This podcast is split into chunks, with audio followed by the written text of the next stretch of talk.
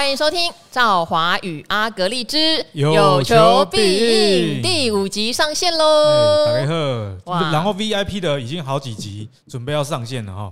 对，就是专区，请大家支持一下，好不好？好，就是因为目前有很多人跟我们反映啊，真抱歉，确实只有苹果手机要下载这个 Podcast APP 才有办法。因为现在那个 Android 没有听到 啊，没有免费的听得到呀，哦、免费的在好像在电脑版。好，电脑版或者是 SoundOn Spotify 都听得到。但是如果想要订阅我们 VIP 的内容哈，就要到这个苹果的 Podcast APP 上面哦，看一下它有一个赵怀阿格力 VIP 订阅专区，只要点下去，你们就可以连到我们 VIP 的专属频道了。哎，说到这个啊，其实也要讲一下我们感动的事情啊，因为最近有一个粉丝他本本来跟我说他是 Android 的用户，他没有办法订怎么办？是。后来呢，他昨天吧传了一个讯息给我说，嗯，他跟朋友拿了旧的 iPhone 来订阅了，哇塞！真的是就甘心哎，但是他这样这招挺好的，哎，对，又免费拿。大家如果有朋友有旧的 iPhone 可以借的话，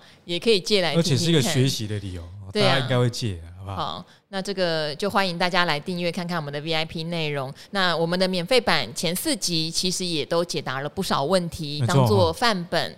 我们在这个 VIP 的内容里面会更详尽的呃解答大家的问题，所以欢迎大家来订阅。那这边的话也可以告诉我们你已经有加入 VIP 了，对，然后来问问题哈，我们会尽可能的有求必应。不过呢，这边要注意一个小事情，因为我发现会有人问个股。然后问个股就会直接问这个价位我要不要买，嗯、或这个价位我要不要卖？对，这个不好意思，我们没有办法在这个定价上面直接给进。给予卖进卖出这种带进带出的指示啦，算投顾行为。对对对，但是我们会帮你老师会可以做哈。对呀，但是我们会帮你分享一下，例如说现在目前这这家公司的状态哈，它的价值面、基本面、未来的展望、筹码面，会帮你做一个分析。我觉得给原则反而是最好的，因为你没有原则的话，你问了今天这个问题，改天你又再问另外一只股票价位的问题，这其实是无限循环。无底洞啊！但是你如果有一个原则的问题的话，其实就可以自己做决定了。嗯，最近的话，很多人都一直在问一件事情，就是现在才彻底的感到熊市的寒冷，而且呃，网络上有不少的毕业文出现了。好，那很多人想要知道的是，第一，到底我们怎么先闻到熊市的味道，对不对？然后第二，到底要到哪些讯号，我才能确定这个熊快走了？因为毕竟这个熊已经从今年二三月这样一路走过来。如果说再走到年底，明年一二月就走满一年了，对，该走了，这个熊该离开，冬眠也该醒了吧？人家说遇到熊要装死，我们现在躺在地上还不知道什么时候爬起来。那今天这一集，嗯，就是分享一些我觉得很重要指标了。好，但是这一集呢，我觉得也让大家多认识一下阿格力跟我，就是我们两个为什么在这种寒冬中还笑得出来？对，因为其实人生中啊，有很多故事，你如果体会过了。你就不会觉得说哦，熊市来了，那这样继续再跌下去，股票还要投资吗？会不会跌到一万点以下、五千点？最近好多人问我这个问题哦，是不是该先放弃？哦，所以先跟大家讲这些人生的故事，好不好？好，为什么我们有那么多在理财路上认识的朋友，可是最后是我跟阿格力组成一对呢？我觉得有时候有缘分，也有背景上的相似啊。因为据说阿格力小时候从出生没多久，就是在一个熊市 环境里面，对，没有错哈。诶、欸，说到熊市，我觉得出生环境讲一个比较大家有办法感受的，就房子好了哦，因为居住是每天你都在的嘛，所以你如果基本上呢，你住的房子很好，你生活基本上就好了一大半哦。我从小住的房子呢，到现在为止啊，他还在我爸妈还在住哦，那是一个七十年的房子。七十年。很难想象，要列为三级古迹，快要变古迹了，对不对？对，所以就算是我小时候的时候，大概也从四十几年的屋顶开始住，那那是呃很久以前盖的房子了嘛，所以呢，那天花板是木木头做的，屋顶也是啦，哦，所以有时候下雨的时候年久失修，有没有？那个屋顶啊，下雨都会发霉，嗯，那发霉就算哦，那个木头的是含水去含到长香菇，有没有？所以你家晚上可以加菜炒香菇，那个感觉看起来是有毒的啦。你就看屋顶上，哎，奇怪，怎么长出几朵香菇？嗯，那不只是香菇，因为年久失修嘛。然后乡下你也知道有很多什么蝙蝠之类的，蝙蝠就跑来。蝙蝠，我们家那边蝙蝠啊，好，我们家有跑过蛇啦。蛇我家也有，就是有一天在屋顶上真的也有蛇。嗯，嗯，那还有蝙蝠，就是如果你看蝙蝠侠去看四 DX 的，你没有我的震撼，好不好？因为小时候看蝙蝠侠的时候，马上蝙蝠就在头上飞飞飞，我想的是真的，我拿扫把把它打下来。哎哎哎，那把它把它放生啊，没有把它打死。对。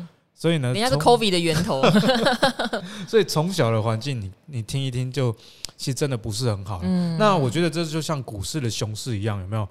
哎，你你现在很艰难，但你不会因此觉得说未来就没有希望了，反而是要更加努力去找说，哎，什么时候该反转，以及如何反转。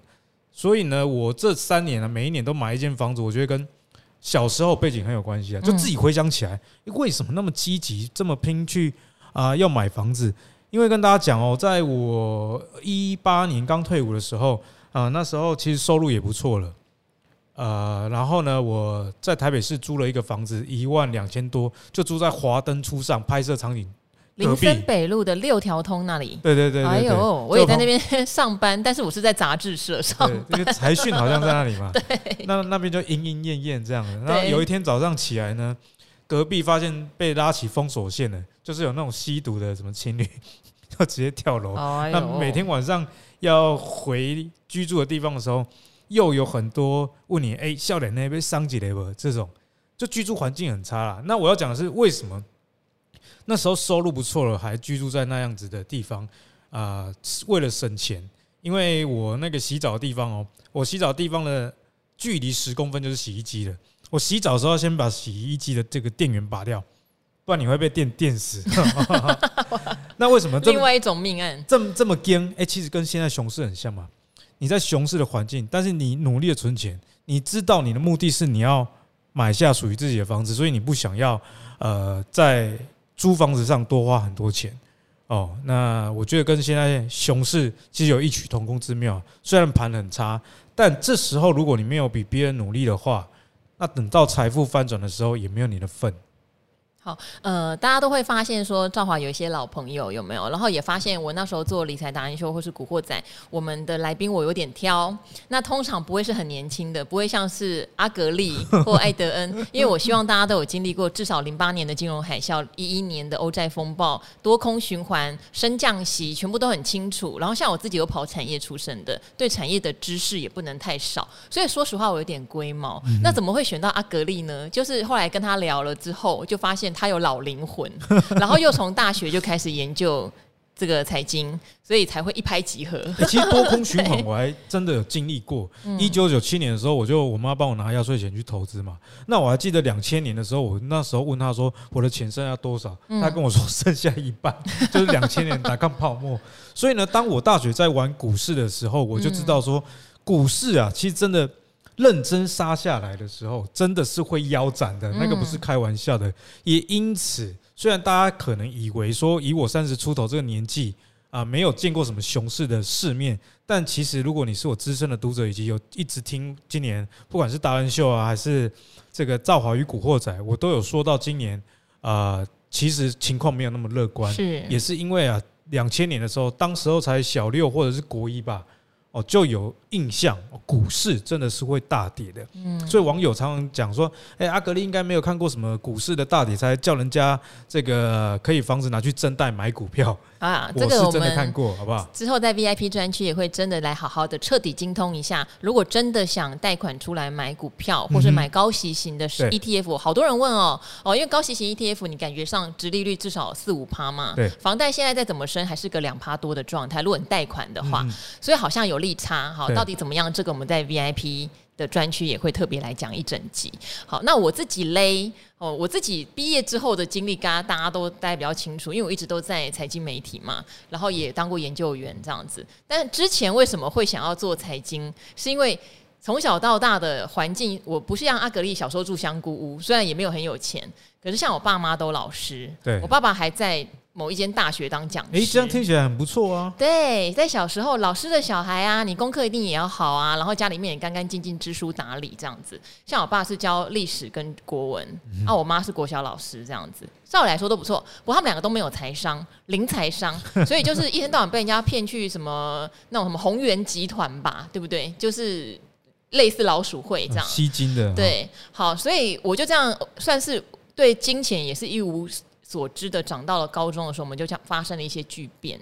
就我妈妈那时候就得了癌症，呃，可能也是被我爸 气的吧，气到癌症这么夸张。因为我爸爸是个生活白痴，任何的事情都要我妈妈打理。我妈妈那时候还告诉我说，因为你知道老一辈的结婚前也没相处嘛，然后结完婚的第二天，他就看到我爸把那个洗完脸的毛巾啪就甩在那个架子上，然后一直淌水，一直滴水。我妈那时候就跟我说，她那时候看到就说完了，熊市的征兆来了，熊市嫁到熊市男人。好，所以呢，我爸身体又是长期其实不太好，然后他大我妈妈蛮多的。总之，我妈大概五十出头就走了。好。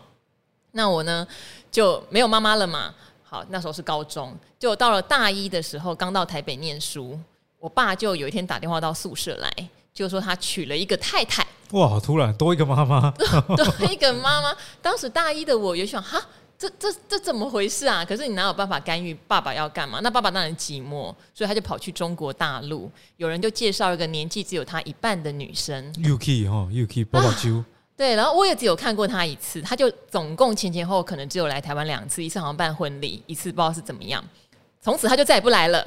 那我爸就急啦，我爸就想怎么不来，不过来台湾了呢？然后他也不能一直去大陆啊。嗯、然后女生就一直跟他说他没有钱，所以后来爸爸就把退休俸，我妈妈的退休俸，我们家所有的现金 all in all in 到对岸去了。那我也不知道，我就傻傻，因为我爸爸一开始有给我学费嘛，就到了一年级大一下学期，我爸身体就变得很差，因为我们就发现他户头已经空空如也，对，就一毛钱也心空了，财富也空了，对，嗯、所以整个人的身体就急剧的恶化，就住院了。那我们小孩子也很紧张，也不知道怎么办，这样。那我爸爸后来恶化没多久就过世了，好，过世了。呃，之前我们有那时候还在拍电报，拍电报给对方说，嗯，爸爸身体很不好，一直惦记你，可不可以来看爸爸一下？然后他都不肯嘛。就我爸爸过世，大概还没有办头七吧，我们就回到屏东老家，大家在弄后事的时候，哦，门开了，那个女生来了，来了，来了，而且戴了一顶像那种凤飞飞似的大帽子，然后洋装，然后洒香水，会不会在大耳环？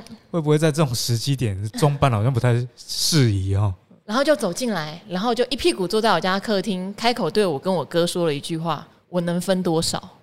然后我哥那时候真的是暴怒，哎，要是我就可能就揍他。对，就暴怒说：“我爸爸的户头里面钱全部都汇过去给你了耶！”那我们家就剩下屏东那个老房子，嗯、也是你现在七十年那个房子应该有五六十年，不过我们后来已经卖掉了。对对，然后那个女孩子还跑去找律师告我和我哥。好扯，对，然后说我爸的遗产要冻结，因为屏东的房子他应该也有一份。嗯哼，那冻结了，所以我根本就没有钱啦。我爸本来跟我付学费，我就没有钱，所以我大二的时候我就只好开始半工半读。哦，那因为我也没有家长，所以我也不知道有什么助学贷款怎么办，我完全不清楚，我哥也不清楚。对，所以我就开始很用力的打工，一天兼两份差的打工这样子。然后，当然我住的地方，我在《赵华与古惑仔》那时候有讲，就住在人家浴室，马赛克砖 盖的，对对对，跟一堆男子汉住在一起。好，那就先讲到这里。哈，这就是有这段经历的时候，你就发现，哎，从小你可能无忧无虑啊，哈，公教人员的家庭啊，一夕之间你就变成什么都要靠自己，很穷很穷很穷。所以我本来当时是觉得我出来要做那种言情小说的作家，是文艺少女这样，马上转向，我就立刻开始去研究一些财经的书。我就觉得人不能这样过下去，要自救。对，好，还有很多的 story 啦，就先讲到这里，慢慢的再跟大家聊。对，好，就是我们都有一些背景，所以后来我就对财经这件事情蛮死心塌地的。我就觉得人一定要从理财，然后从不能从死薪水累积，不然就完蛋了。因为我今天算是输在起跑点嘛，嗯更不要说什么有的人可能在台北啊北部有留资产给你，我什么都没有。对，但现在我是也是有房啊，对不对？有有，对啊，就是好的工作啊，蛮正常的。房子在大池，对不对？没有啦，华夏而已，华夏而已，华夏也是很不错啊。哈，啊，不然两百万给你买。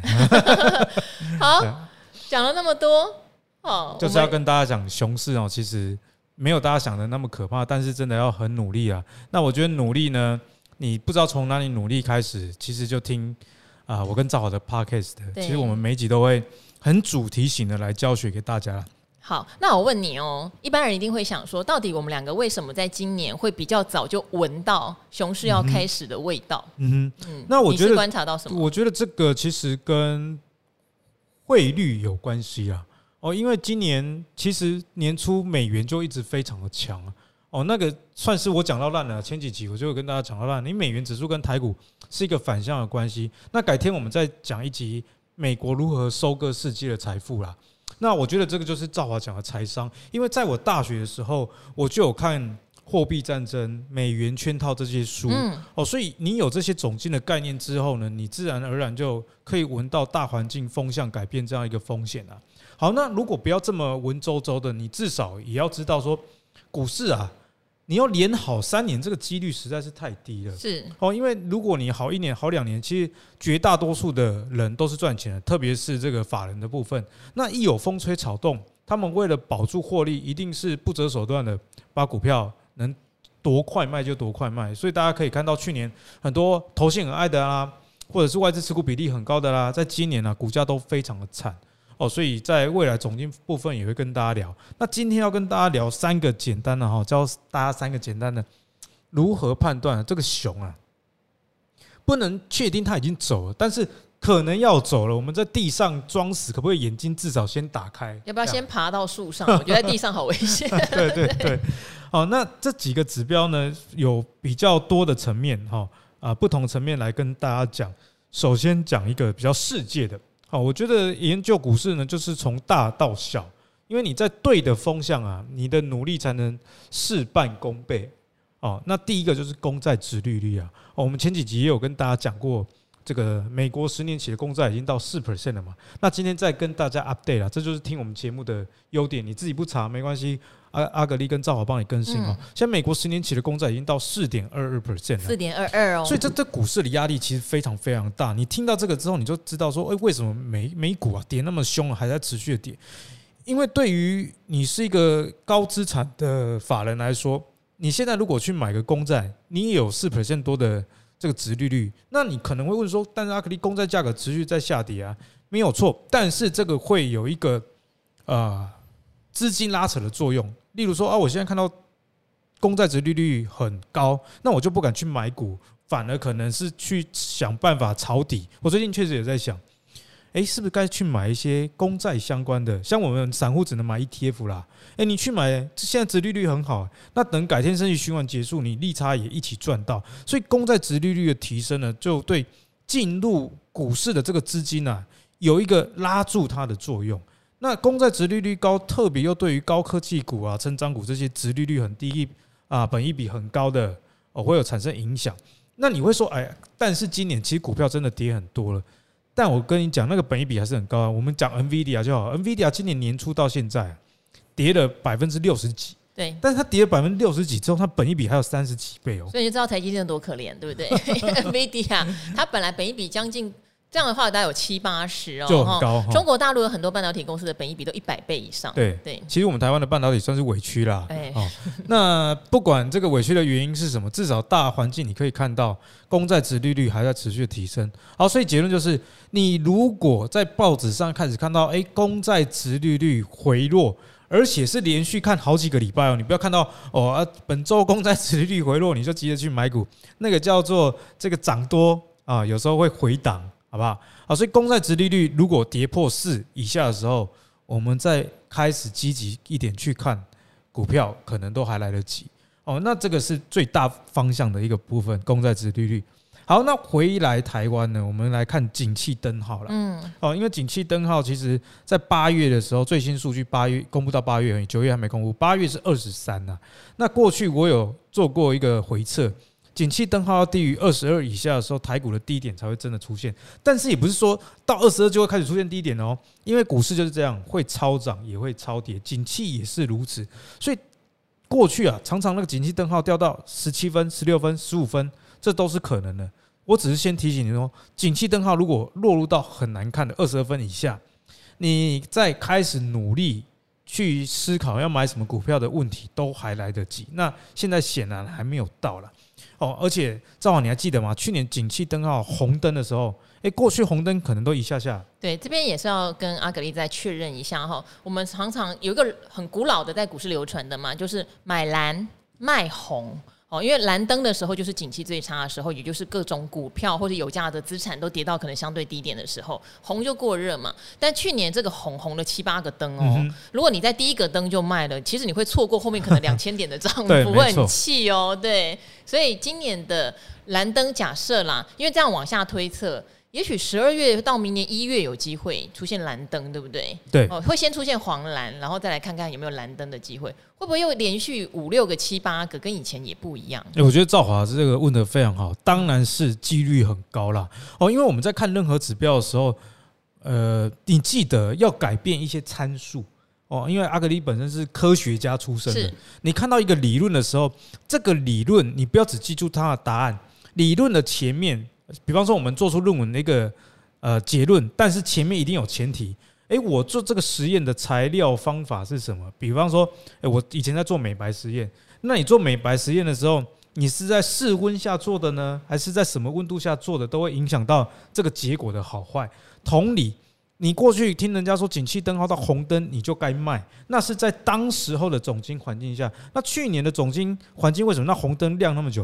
因为去年 QE 还没结束啊，嗯，哦，所以同样的，今年如果开始出现蓝灯，或明年年初开始出现蓝灯，这个缩表跟升级循环还没有结束的话，这个蓝也会蓝得更久哦，所以这是要特别补充给大家的。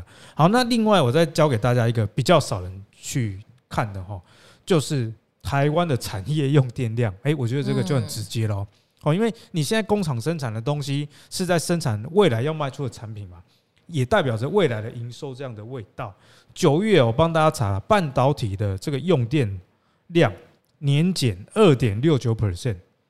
那大家知道说台积电啊，或者相关半导体公司是台湾用电的超级超级大户，所以当他们的用电开始减少的时候，你就知道说这个景气啊开始走衰这件事情绝对是真的啊。比方说你听某某名人、某某达人、某某分析师讲，你会存疑，可是用电量这种东西啊。是毋庸置疑的了，哦，那台湾的九月整体制造业的用电量哦，也是年减三点二一 percent，也就是说，你半导体只有年减二点六，那制造业年减三点二以上，你如果扣掉半导体，其实其他的制造业状况更惨哦，嗯，哦，所以在现在景气灯号也还没落地，那用电量又在减少的情况下，我们可以预期第四季甚至明年第一季。啊，公司的这个财报，你也不要过于的去期待了。那其实这些都有讯号，未来也会跟大家讲，啊，怎么样提早判断？我先简单带过就好，不然时间不够。像我今年七月的时候，我就跟我的读者说，啊，这个制造业，台湾制造业的 PMI 已经跌到大概五十龙枯线，啊，快要撑不住了。那这个 PMI 采购经理人指数，就是问经理人们对未来的展望。所以其实七月的时候。我就看到这个数据，因此当国安基金进场的时候，赵华不是有在啊 Podcast 的问我吗？是，我也说，呃，我觉得这只是短线的利多而已，其实就是有这些总金数据的支持啊。哦，所以希望今天啊前面这两个数据就已经可以帮大家建立起总金的概念。那最后我讲一个简单的，好不好？时间的关系哈，我们刚刚讲到这个公债值利率，这算是世界的一个指标。哈，那又讲到台湾的景气灯号，这是属于台湾。总经面的指标，接下来再跟大家聊一个大家最喜欢聊的，就是股市啊，什么有量又有价啦，啊活有活水啊，股价才会涨啊，股市才会好啊，所以其实也是有指标可以来看活水的哦，那就是 M one B 的年增率减 M two。我跟你讲哦，这个真的听一百次都还是会忘记。对，好，我们今天快速翻译举媒体的话，定期会公布这个数字。对，快速翻译举落，M1B 就是包含了活存的资金，那。M two 呢是不含活存啊，所以先记得这样子就好了。我们知道怎么用就可以了。那活存就代表怎么样？你活存如果很多，不想去定存，那是不是代表啊？我想要买股啊，买房啊，对未来展望是好的。所以这个 M one B 呢，包含活存的部分，它的年增率如果比 M two 啊还要强，那是不是代表说，诶，大家现在手上活用可动用的钱很多，意愿很高，那股市是不是才有机会涨？那跟大家讲哦，这个数据在七月的时候就已经掉入负值了哦。今年首度 M1B 减 M2 的年增率掉入负值，所以你当时候就可以知道，你说你台股啊八九十月，你股市要成交量非常非常的难呐，因为这种东西哈，就是它发生它不会突然变负，然后下个月又又变正，它通常是有一个趋势性的哦。所以从去年的上半年之后，M one B 减 M two 的年增率其实就一直在掉。我想这也跟大户啊开始预期说，二零二二年缩表升息，其实他们就已经开始在慢慢撤退资金了。所以如果你看量，只看成交量，这个是没有错。但是你如果要更大的格局，你就看 M one B 减 M two 了。那这个数据最新的是八月又回正了啦，但是零点六二 percent 还是很低啦。所以呢，当 M one B 减 M two 的年增率，比方说八月零点六哦，那九月有没有机会一？十月有没有办法二？十一月有没有办法三？如果你看到连续增加好几个月，到时候再来相信股市开始脱离熊市都还来得及。好，这个是从总经数据面来看啦。那呃，我相信，因为很多人是因为前两年景气很热，然后呃股市冲得很快才加入的，所以会导致前后你没有一个依据，所以我还是会建议说，趁今年去把过去至少，例如说你从二零一零年开始的一些经济数据开始看一下，然后刚刚讲的景气对策灯号或是 M1B 减 M2 这样的数据，从二零一零年往现在来看，呃，因为去年如果是股市老手，我想包括阿格力，我们都会知道这太异常了。怎么会有很多公司、很多产业营收的年增率会到百分之一百，或者营收年增不要说百分之一百了，百分之五十就已经很夸张了。花五百日红嘛？对，因为它还不是一家公司很奇特，是什么很厉害的成长股，是非常多的产业在去年它的营收年增率、获利年增率、史上毛利率都达到一个历史新高，然后那个增幅都是五成、六成、一倍。就是一个非常异常的一年，所以像呃，我以前常常会找那个陈振华舰长，有没有？舰长不是被人家当时骂的满头包？他其实观察观察到的就是一个非常领先的东西哦，他在观察半导体库存，只是他市井的比较早，因为有时候那种投资节奏跟半导体配库存的节奏有点像。他明明知道现在库存已经满出来了，就像投资朋友们，其实你已经知道前面有一点风险了，股市有过热的问题，可是你都认为现在不能轻易的撤出。对对对，会这样。那时候他们在备库存的时候，他也知道库存满起来，可是因为之前拉货拉的太辛苦了，就是会没有料、没有货、没有办法出，客户一直追着你，所以现在有库存就死抓着，我能囤就囤。这一段时间就是一个很可怕的假象期，因为股市还在涨，营收还在增。库存还在拉，可事实上需求早就在消失了。对，好，所以这个空窗期就会造成，等这些库存要消化的时候，这一段当然就跌得又凶又急。那很多人都会听到库存库存，可是你会发现你的脚很麻。像像现在有很多的经济数据，例如说九月我们进出口是双黑哦，我们进口跟出口都双衰退，但大家会一直讲。那会不会就落底呢？其实千万不要这样想哦，因为现在的很多坏消息可能只是刚出现前一两个月而已。因为我们的进出口在六七月都还呈现正成长，很惊的哦，很惊的。那现在开始负，可能十、十一、十二继续负下去，那股市还是得反映这件事情。我觉得这个大家还是要格外留意啊。不过昨天晚上的美股是大涨，对，好，就是因为有一个叫做《华尔街日报》的记者叫 Nick。尼克据说啦，是联准会的传声筒，关系很好，关系很好了。他就讲了一些联准会分行的总裁都提到，我们不能这样三码三码的升下去，是不健康的。所以呢，你知道吗？那个 Fed Watch 的那个十二月升息，马上现在是两码的几率拉高了。之前我记得上个礼拜的时候，三码几率是将近七成。对，现在三码的几率好像降到四成而已。对。所以就因为这个传声筒，大家觉得十二月就是可能不会升那么多，美股就大涨。嗯、但它就只是一个怎么讲？坏消息没那么坏。美国人也爱讲题材 的感觉，对，对，美国人也爱讲题材，所以我们不要掉以轻心啦。因为刚刚阿格力讲的这些数据，包括哎蓝灯都还没有出现耶。对啊，你就在讲落底，都还没有真的到底。第一颗都还没有来，我们好歹先等第一颗看看嘛，嗯、对不对？好，所以我觉得这些都是很棒、很珍贵的资源，然后都很值得大家继续做功课。对，哦、好，我们这边回答一个关于台积电的问题，好不好？好啊，因为这个真的已经是，呃，可能不是这个人单独的问题，是很多很多很多听众共同的问题。我们就在公开的版本跟大家分享一下哦。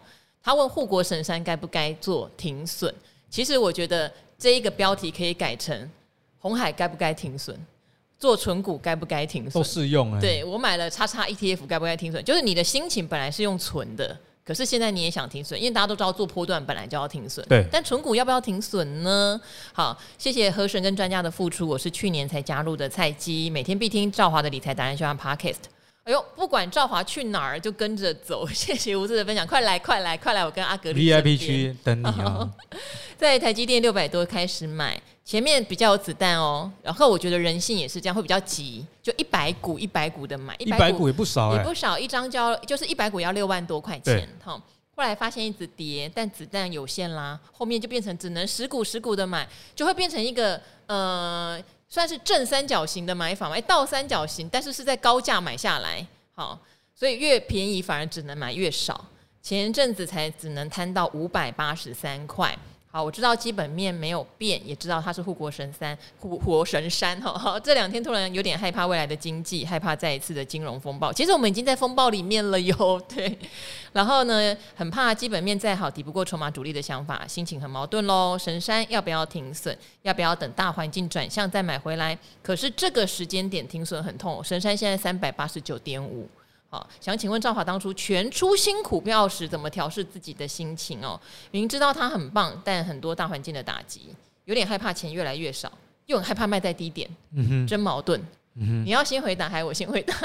我我觉得这个要不要卖的问题哦，真的是讲不完啊，因为每个人环境什么的资金啊都不一样。嗯、但我们就今天专注的对应他的状况来回答。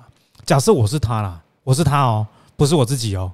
我会把手上台积电都卖掉，全部吗？全部都卖，还是干脆就卖一部分？全部都卖掉。嗯、为什么呢？因为你从他问题就可以知道，哎、欸，我怕钱啊越来越少，但又害怕卖在低点。嗯、他其实只是怕说，我卖掉之后，嗯、啊，马上就反弹，我卖在阿呆股怎么办？对，对我们先来解决这个问题。好，你能解决的话，你自然就知道该怎么做。欸、你说的很好，如何解决卖在阿呆股的恐惧？嗯、结果后来发现没卖，又下去了。对，那卖你如果怕说你卖掉刚好就卖在最低点，那没差啊。你如果卖掉是最低点，你还要开心呢、因为熊市已经脱离了，你就再买回来就好了。比方说你卖三百九啊，卖在这个阿呆股之后呢，就一路往四百去站了。好，你三百九卖掉，然后你买回四百，哎，其实假设一张来算，你才多花多少钱？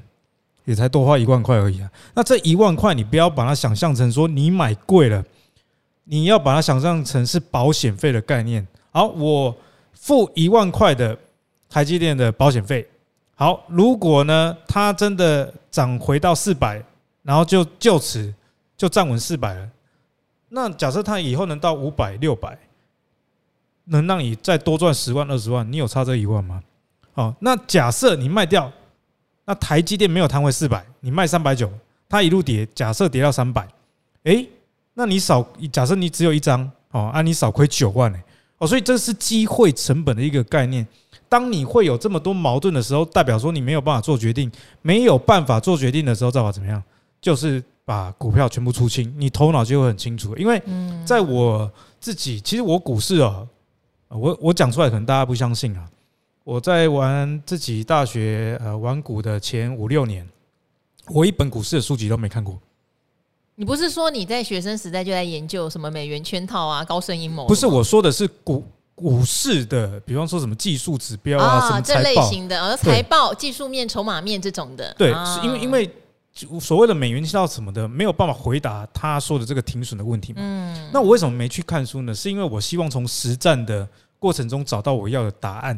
那当时候呢，因为学生只有几十万的这个压岁钱，我就会觉得说啊，这几十万假设真的输光，对我未来也没有影响啊，可能这几十万只是未来我一个月的收入。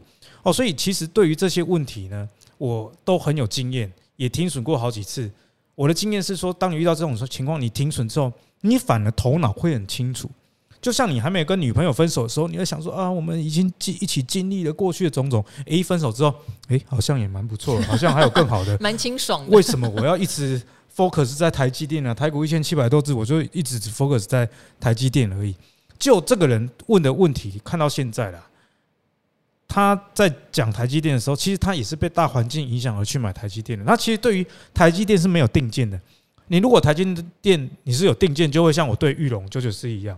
或者像阙又上老师有？因为有人说他有提到我，可是抱歉我没看到那一段，不知道阙老师为什么提到我？一一路的台积电，但是他就很有定见，对对。那你没有定见的话，那就先卖掉吧。哦，反正简单，大家可以遵守这个原则啦。你把怕卖在阿呆股这件事情想象成是付保险。假设你真的卖在阿呆股，啊，你再买回来就好，多花一点钱没差。那既然熊市现在你认为比牛市的几率高。你卖，假设卖三百九，弹回四百，就一路不回头的几率比较高呢？还是三百九持续往下？显然三百九持续往下，以大环境来看，几率是比较高。所以先停损，让头脑清楚一点，也不失为是一个好方法。好。呃，当然我都会觉得建议大家把股票先卖掉，或者像我当年全卖光，哈，是有点冒险的建议啦。因为这个我们也怕害你卖在阿呆股啊，哦。可是如果你手上已经扣到都没有子弹，而内心又非常慌张的话，无论如何，我觉得你要让你自己有一点资金。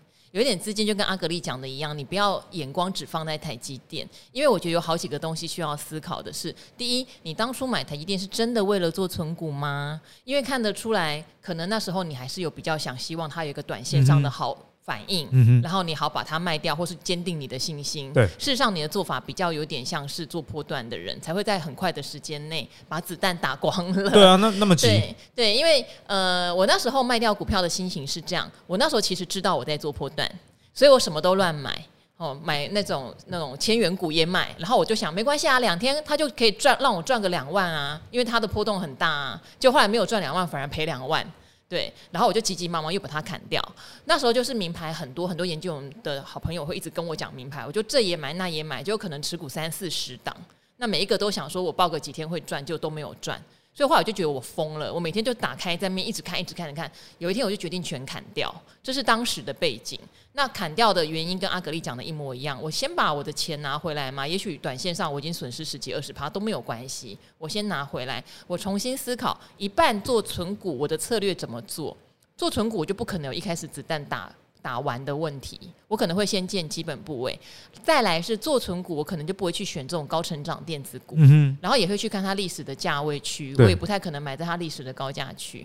但是做波段就另外一个了，它可能现在很热。人气筹码聚集，正在往上冲冲冲，我就去沾酱油，那就要守纪律啊。蒙掉的喝啊，对啊，就是十八，对啊，十五趴。那时候我也不太懂技术线型啊，也没有认识朱，也可能哦，那时候还没有认识朱老师。朱老师那时候功力也还不够，也还在摸。他那时候还在当兵啊，没有那么久，没有那么久了哦，没有那么久，只是那时候就会有点，就像阿格力讲，蒙到嘛哦。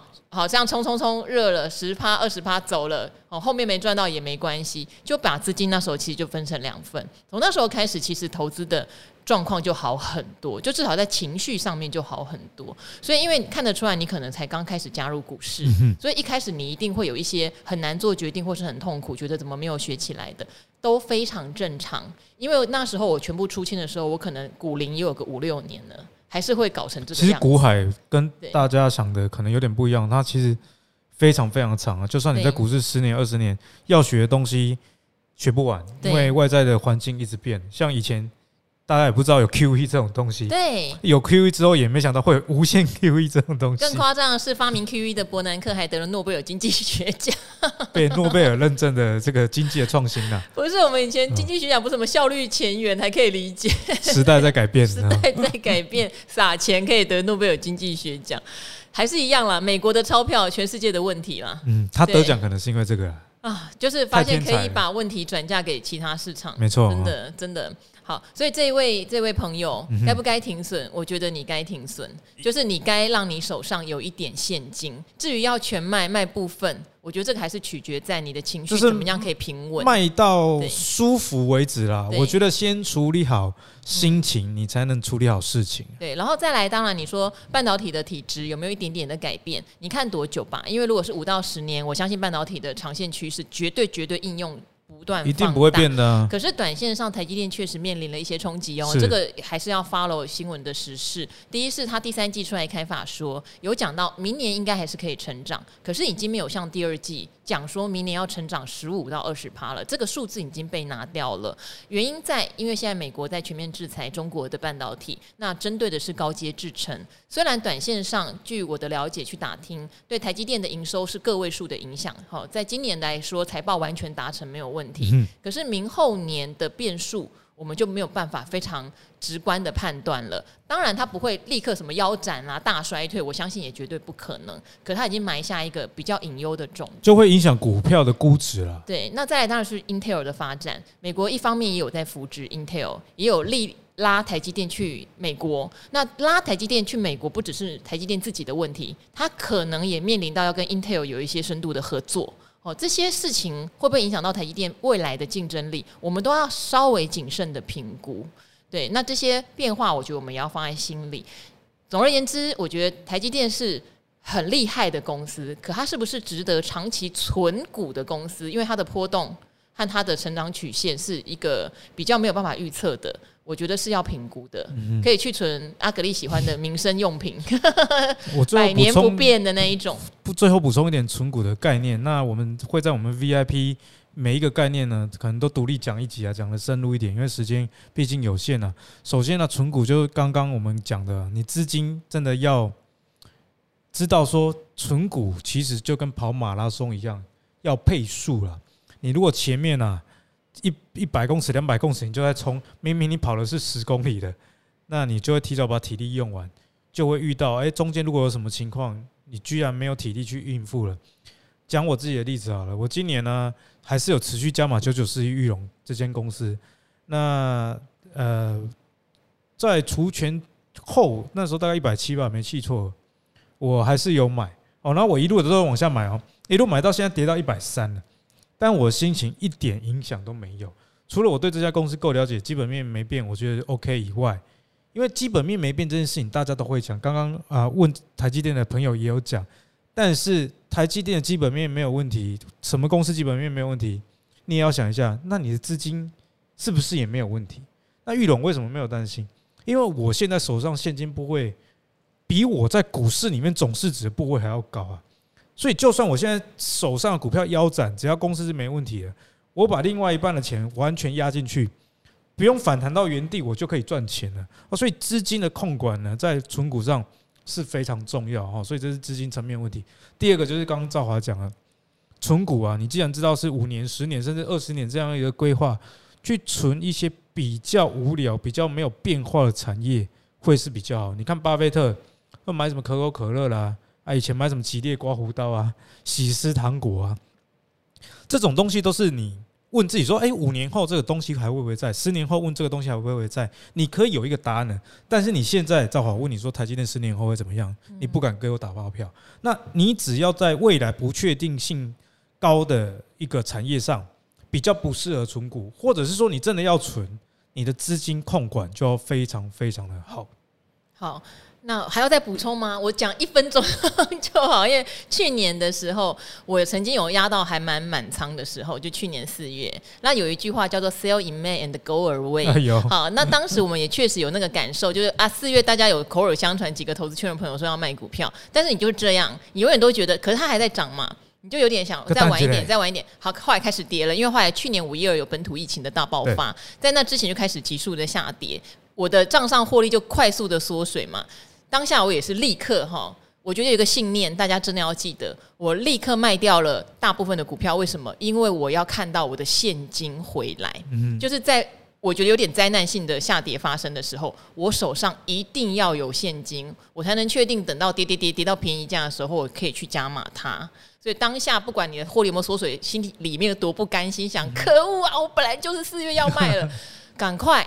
把现金换回来，我觉得这件事情很重要，提供给大家参考。对，好，那今天我哇，我们这一集又包山包海讲了很多东西哦，所以我们的赵华与阿格力之有求必应，好，就先到这边。免费版到这边，免费版，VIP 版待续，好不好？还是呼吁一下大家，就是动动手指头，点一下来考虑付费啦，订阅哈。阿格力说不要讲付费两个字，但是其实知识是有价的，我还是很支持这件事情。公开派天，我给他套炸，搞完不完件。去假扎等，点了一个什么尾鱼蛋饼啊，六十块，巧克力后面四十块，我都不知道我在吃什么，你知道吗？怎么那么贵？我只吃原味蛋饼，三个人加一加加起来两百多，那我们的这个订阅其实一个月才三百九。对，欸，其实大家要知道，扣掉人事成本跟被 Apple 抽掉，我们先直接跟大家说，这是都公开资讯了。